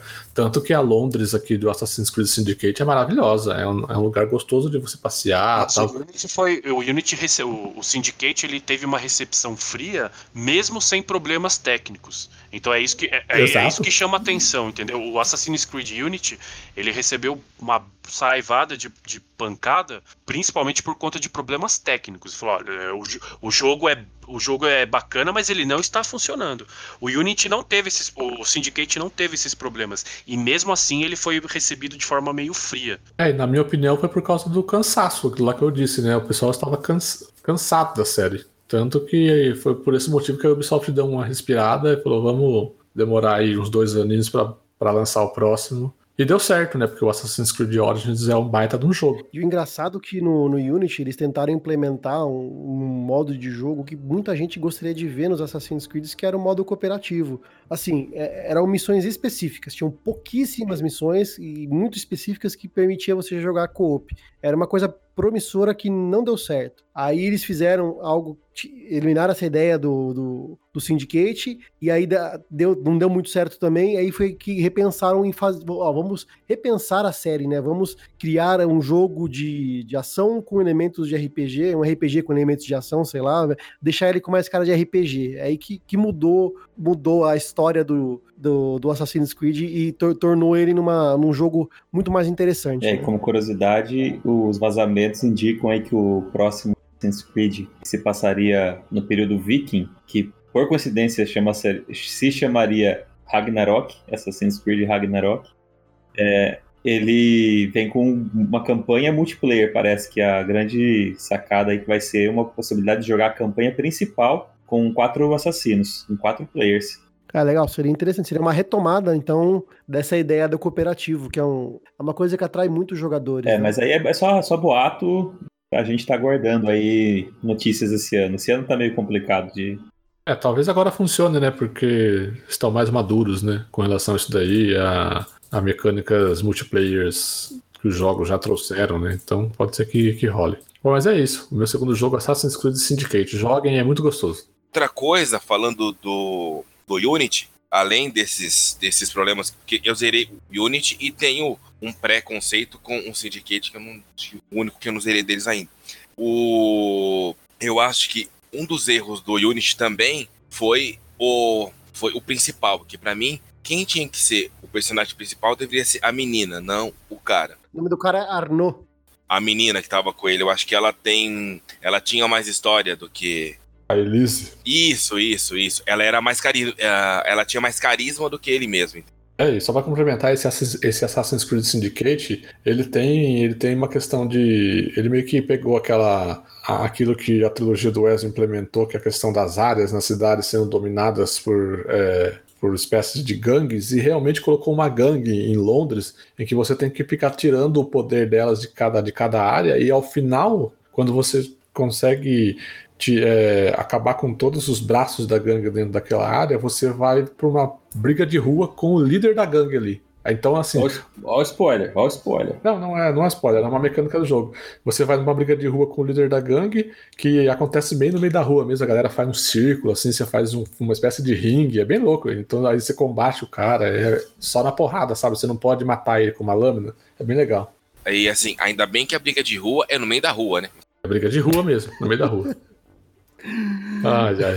Bom, vamos lá para o segundo jogo do Victor. Ah, não, não, eu ah, acho que o, o, pior foi o primeiro. Eu vou falar aqui que, na verdade, é outro jogo que, que me remete ao fator nostalgia. Ele foi lançado agora em fevereiro de 2020 para PC, PS4, Xbox One e Switch. Tô falando da continuação espiritual do Theme Hospital, lá de 1997, que é da Two Point Hospital é um jogo que assim, basicamente você tem que construir um hospital e mantém ele, né? Tem as suas missõezinhas lá, que assim, cada, cada hospital que você pega tem uma missão é, tem uma missão específica. O, eu gosto desse jogo por causa do fator de. Assim, é legal você construir as salas e tal, e, e os desafios. Porque tem um hospital que você pega que é, ele é hospital escola. Então você tem que que chegar ao nível 2, 3 lá, só contratando só contratando trainee, uh, tem que criar uma sala. Trainee, Vitão, no hospital? Sim. Aí você. Não seria residente? Sim, sim, sim, sim. É, é, é, não, residente tem que falar, né? Aí você tem que. E se o residente não for um bom aluno? Ah, então, ah não. Ah, não. Ah, não, lá vem, lá vem, aquela vem, a piada tá virando a esquina. A pirada tá virando a esquina. É o, o Resident Não, não, só perguntei. Só. Sim, enfim. Aí você tem que construir uma, uma sala com. É, assim, para você aplicar treinamentos aos seus, aos, seus, aos seus residentes. Aí você promove ele e aí você consegue atingir outros, outros níveis é, ela, ela do hospital. Então, eu acho legal. É uma. É, uma é, um tipo de jogo legal, que eu, eu acho bem legal. Uma curiosidade dele que ele foi lançado lá em 1997, né? Para PC e depois ele foi portado para PlayStation 1. As doenças, elas foram criadas de forma engraçada, assim, não não remetidas à, à nossa realidade de, de doenças que já existem, né? Porque na época, assim, logo, logo no lançamento do jogo, o, os médicos eles estavam acusando o jogo de desrespeitar a medicina, que estava falando numa doença tal, né? Você cria. Então, assim, é, é, sim. Então tem doença tipo é, cabeça grande, tem outra lá que é doença da crise do palhaço. E, então tem, tem umas doenças muito, assim, muito, muito toscas. E aí tem uma sala específica para isso. Então eu acho bem legal. E nesse Two Point Hospital, que assim, eu joguei a versão demo. Assim, que eu sou da época que tinha aquele meu 486 e eu comprava CD em banca de jornal que vinha 100 demos. Aí você pegava e ia jogando. Gamer, não é? PC Gamer? Eu vista? Era. Não, várias, tinha, várias, tinha, tinha várias. várias. Então, o Temi Hospital mesmo, eu jogava só a primeira versão, porque eu tinha meus, vai, eu, eu, eu tinha meus 13 anos de idade, e eu, eu mal mal sabia português, eu vou saber, e era inglês ainda na época, tudo. Então, assim, o. Ah, isso não mudou muito. É, não, não muda muita coisa. E eu até perdi o que eu ia falando. O Vitor só comia terra naquela época. Também. Ô, Vitor, mas, mas responde uma coisa para ah. mim. É, esse jogo ele é um, um relançamento, né? Vamos dizer assim, uma, uma releitura do que foi no passado, isso, isso, isso. Franquia. Ah, ele é da SEGA, e, velho. E ele foi relançado agora, né? Recentemente. É, a recepção dele não foi boa para você estar tá trazendo no programa? Não, não agradou? Não, não, não, porque eu gosto, eu fiz uma live e ninguém gostou. É mais ou menos o caso do Ragnarok. Na verdade, ó, eu tô vendo aqui no Metacritic. No, a crítica deu até uma boa nota para ele, 8.4.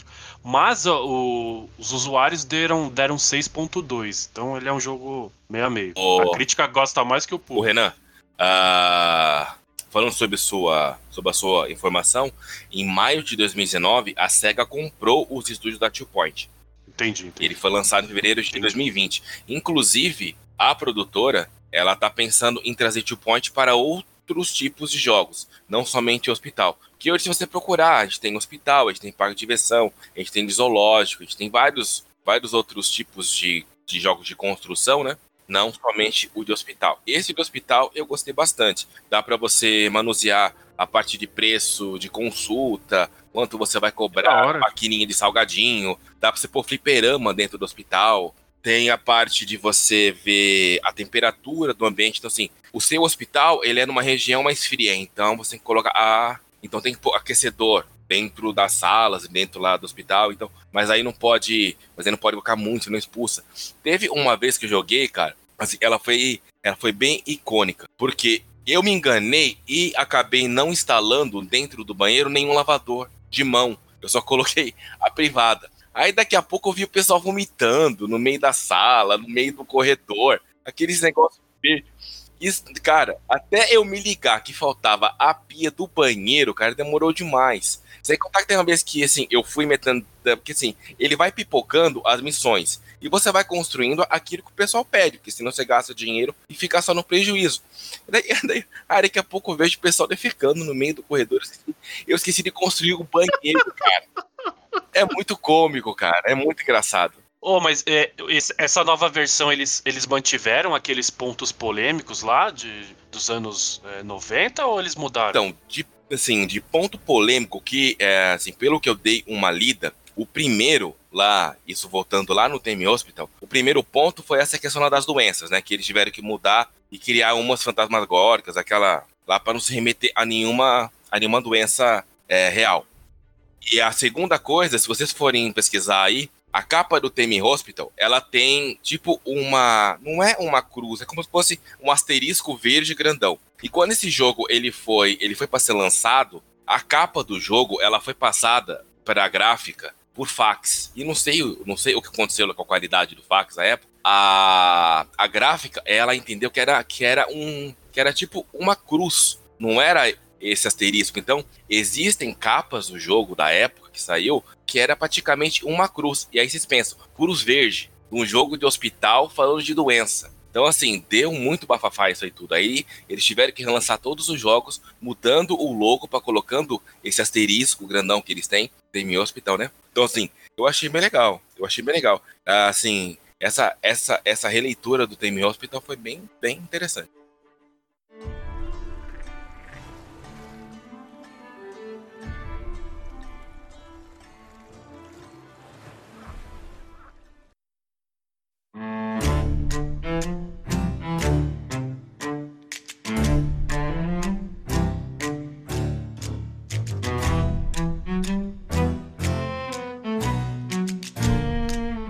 Antes da gente finalizar, alguém tem alguma menção honrosa que gostaria de comentar brevemente antes da gente ir para os finalmente?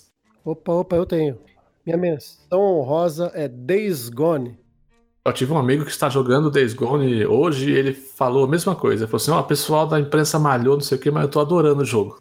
Não, mas o que aconteceu, para ser breve, é o seguinte: é, o jogo foi lançado com muitos, muitos, muitos, muitos bugs. Eu, eu assim, eu, diferentemente do, do Carrara e do Victor, eu não, eu não tenho a sorte de ficar caçando bugs. Esses caras jogando normal. Eu diria que na, na situação do Carrara, os bugs caçam ele. Nossa, cara, eu não sei que castigo que eu, que eu passo, que eu pago. Carrara e Vitor deviam ser, trabalhar em outra função, deviam testar jogos. The Witcher 3 mandou um abraço, que eu peguei cada bug do Witcher. Vocês deveriam ser beta testers, cara, porque esses caras cada bug. Eu vou, vou, ser bem sério, eu joguei no, no lançamento o Days Gone, não tive, tive, para dizer que tive, não tive nenhum problema, eu tive um ou dois problemas de bugs. E de resto, foi maravilha. É um jogo que tem um gráfico muito legal, com um, aquele, engine Unreal 4, um jogo de mundo aberto, é, baseado na narrativa. É um jogo muito bacana, muito interessante e realmente é, o que a, a mídia sapecou foi por conta dos bugs. Provavelmente eles devem ter jogado a versão é, antes do Day One, né? Então provavelmente veio cheio de bugs mesmo e eu tive sorte de não enfrentar nenhum e, e aproveitar a narrativa do jogo, que é muito legal, os gráficos são muito bons e a dinâmica do jogo é interessante. Eu queria trazer uma aqui em, em, em homenagem ao, Carrara, que eu sei que ele adora. The Surge.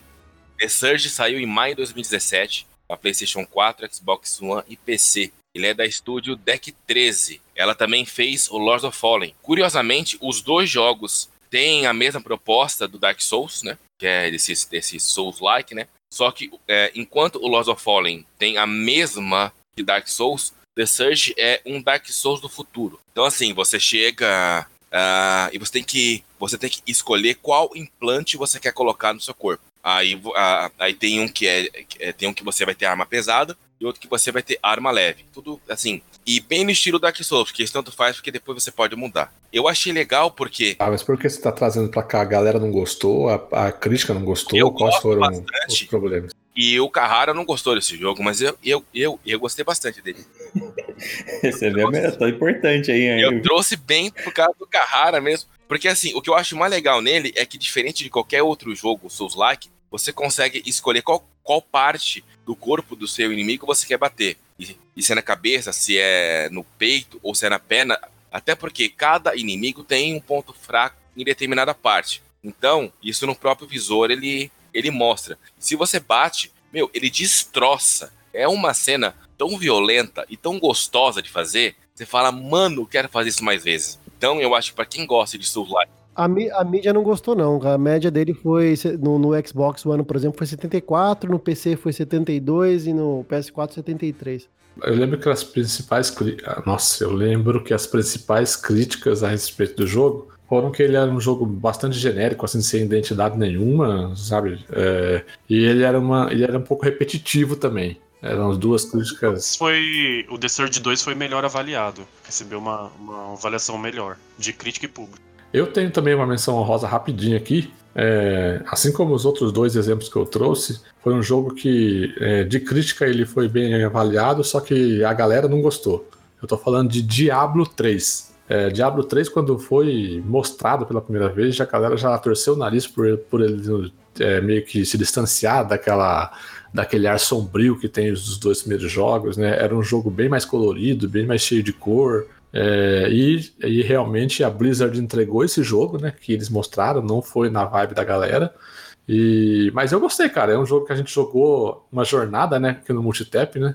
É, em live. Eu e você, é, né, cara? O isso, eu, eu, eu e Guga jogamos.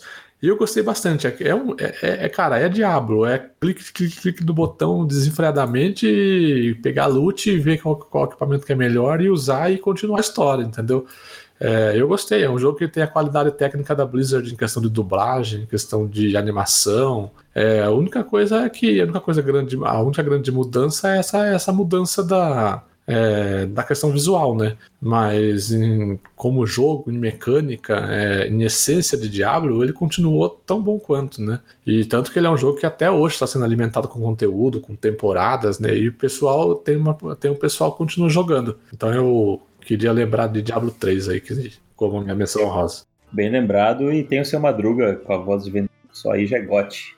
É um jogo que vende muito bem até hoje. Tem essa polêmica aí com os fãs mais de velha, de antiga data, mas ele é um jogo que vende muito até hoje. Eu gostei por causa que ele deixou de, de ser aquele jogo que você tem medo de, de entrar na sala, entendeu? Eu, eu entrava na área com medo de morrer. Nesse não, você pode entrar e depois você volta. Ô, Vitor, nesse caso eu vou ter que dizer que é mais um jogo que você tá jogando errado.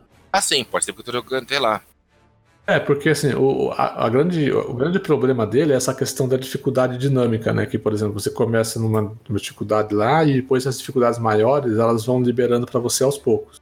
É, se você só considerar a primeira, a primeira vez que você terminou o jogo, é passeio. Aí, se você só acabou, se você só zerou Diablo uma vez, aí eu te entendo, é passeio. Porque esse jogo tem gente que zera 20 vezes, 25 vezes, porque a dificuldade ela vai aumentando exponencialmente. Então, assim, essa sensação que você tem saudades aí de ter medo de entrar em uma sala, ela só vai acontecer é, se você jogar em níveis de dificuldades bem maiores do que o que você jogou. Eu concordo com o Victor nesse ponto, eu concordo com o Victor num, num, ponto que ele, ele, da série Diablo, ele é o jogo mais fácil que tem. Sim. Mas eu não acho que ele é um, ele não, eu não acho ele um jogo ruim, como muita gente fala que ele é ruim. Não, e não, assim, eu brinquei que você acha que é mais um jogo que você jogou errado, mas é, é só pela piada mesmo, porque eu, eu não gosto dessa opção da desenvolvedora, não, tá? Eu acho que tinha que ter ali um easy, médio e hard, e talvez um nível especial, alguma coisa assim. Eu acho que seria muito melhor ter uma campanha amarradinha, é, bem feita na dificuldade, do que simplesmente só brincar com os números e fazer uma dificuldade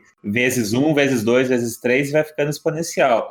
Eu preferia o capricho que eles tinham antes no balanceamento da, da campanha original e acabou, né? É tanto que, tanto que é, na minha jornada com o Gustavo, é, a gente se pegou várias vezes achando que estava um pouco fácil, aí a gente ia lá ver no menu de dificuldade, a gente estava jogando, sei lá, no Suplício 2, já estava liberado o Suplício 5 para jogar, e a gente estava no 2 ainda, a gente não mudou, entendeu? Tem que ficar mudando, verificando Você e mudando. Você tinha que ficar é, verificando e mudando, entendeu? Então por isso que às vezes dava essa impressão que o jogo era fácil, mas o jogo, se você, se você ficar atento a isso, ele, ele, ele te mostra desafios, entendeu? Era, era, essa a menção honrosa que eu queria trazer. E eu então vou fazer mais uma, e aí acho que a gente encerra o episódio. O jogo que eu, que eu gostaria também só de comentar brevemente é, é um título que cai nesse, nesse critério de que a mídia relativamente é, avaliou positivo, positivo com nota 79. Já os usuários cravam um, um 5.9 no Metacritic e eu sei que vocês aqui no grupo também estão no time do 5.9.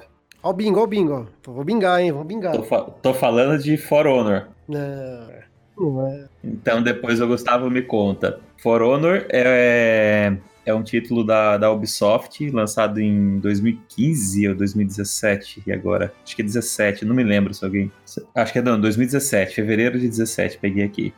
Ele é um jogo de luta na época, período medieval, que tem basicamente três classes de, de lutadores, que são, que eles chamam de legiões, que são os cavaleiros, os samurais e os vikings. Tá? É, você tem uma campanha de cada classe, de cada legião, em que elas se relacionam as, as histórias, tá? Então você joga primeiro é, com os cavaleiros, depois com os samurais e termina a campanha com, com os vikings. É, ele é um jogo que, assim, a campanha por si só, single player, ela é gostosa de se jogar. Ela, te, ela tem uma dificuldade progressiva e você é, vai aprendendo o jogo e vai enfrentando muitos inimigos. E o grande destaque fica por conta do combate com os chefes, em que a luta é muito técnica. For Honor como um todo exige de você uma luta técnica. Então é, é para jogar bem não é amassar botão, não é, é só ficar amassando o ataque e você vai fazendo a rapa na, na multidão aí. Pelo contrário, você vai apanhar muito se você jogar assim.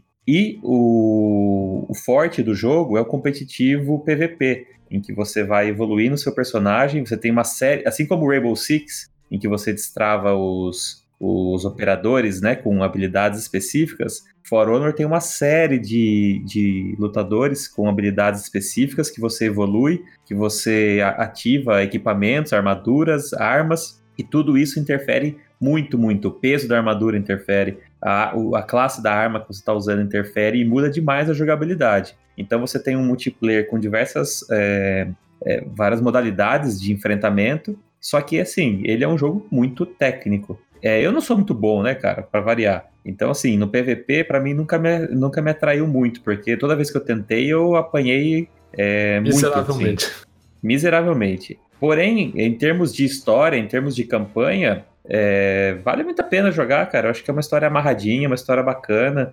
E ela, ela exige de você essa técnica só em alguns momentos, assim, na, na campanha, alguns momentos chaves. É, porém, para jogar PVP realmente é complicado. Acho que por isso que a nota dele não é muito bem aceita, ou que o público geral, né, vamos dizer assim, grande massa, não, não curtiu muito. Porque ele é um jogo difícil.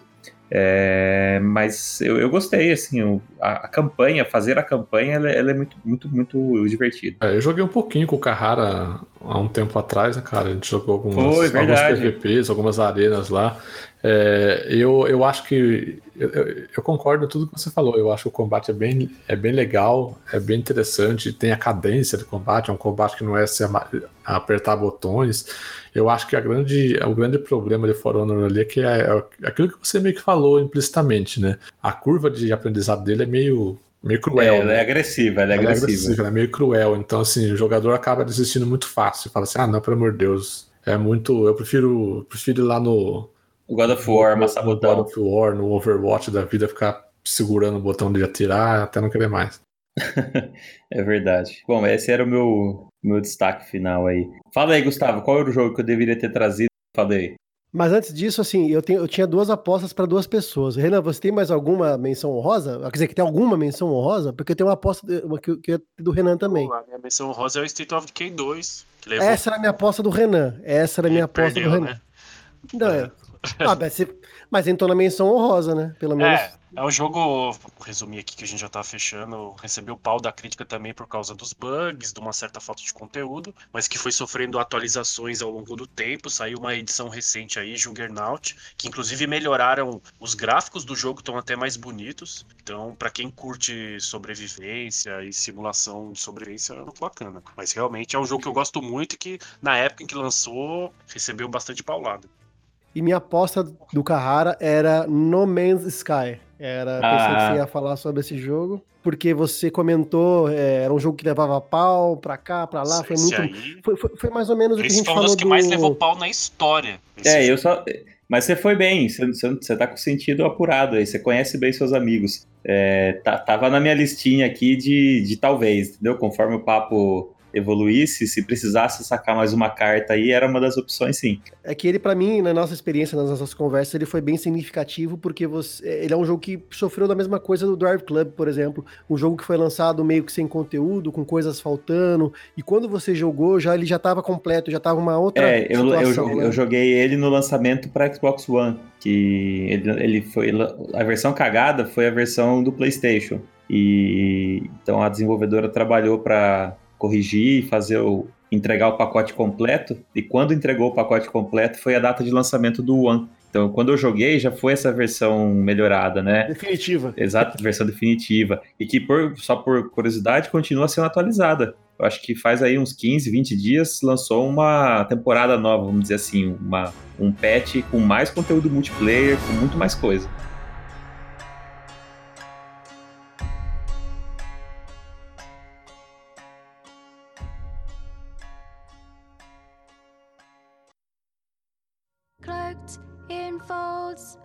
Midnight waters side by side we sons and daughters we set forth for no kings Maravilha, ó que podcast legal, bacana, interessante. Falamos aqui sobre os jogos que nós gostamos, mas não é uma unanimidade, né? Por vários fatores que nós todos é, discorremos por aqui. Eu agradeço primeiro o Vitor por ter saído ali da, do nosso mundo das lives e vindo aqui para o mundo do áudio. Vitor, valeu pela presença. Prazer estar aqui. É, Gustavo, como sempre, muito obrigado. Valeu, pessoal. João também, muito obrigado, como sempre. Obrigado por estar aqui. Valeu, show de bola. Programa muito legal. E divulguem aí para seus amigos, compartilhem. E Renan, muito obrigado também pela presença. Espero que o Vitor esteja presente mais vezes, foi bem legal. E vejo todos vocês só nos mares agora. Lembrando que no programa temático do mês de maio, nós vamos falar o oposto do que falamos hoje. Vamos falar de jogos que odiamos e que a maior parte das pessoas adoram. Se eu vem de armadura que apanhar, Esse vai dar polêmica. Eu, eu Bom, recomendo gente. gravar, gravar pessoal. É, como chama? Marcar um. Marcar, não dá pra marcar. Gravar estúdio. É, é. Dá pra marcar não, pessoal cenário, longa, né? Mas... O cenário, o cenário Covid-19 não é, permite. Se não tivesse o Covid-19 agora no momento, a gente ia fazer um churrascão e gravar pessoalmente pra gente poder matar o Vitor. E a gente, é, aí, a gente, aí ia ter que transferir. Aí ia ter que trans, transmitir no canal Combate. ah, eu, bom, gente, falou, um abraço e até semana que vem com o programa ah. de notícias. Valeu! Valeu! falou.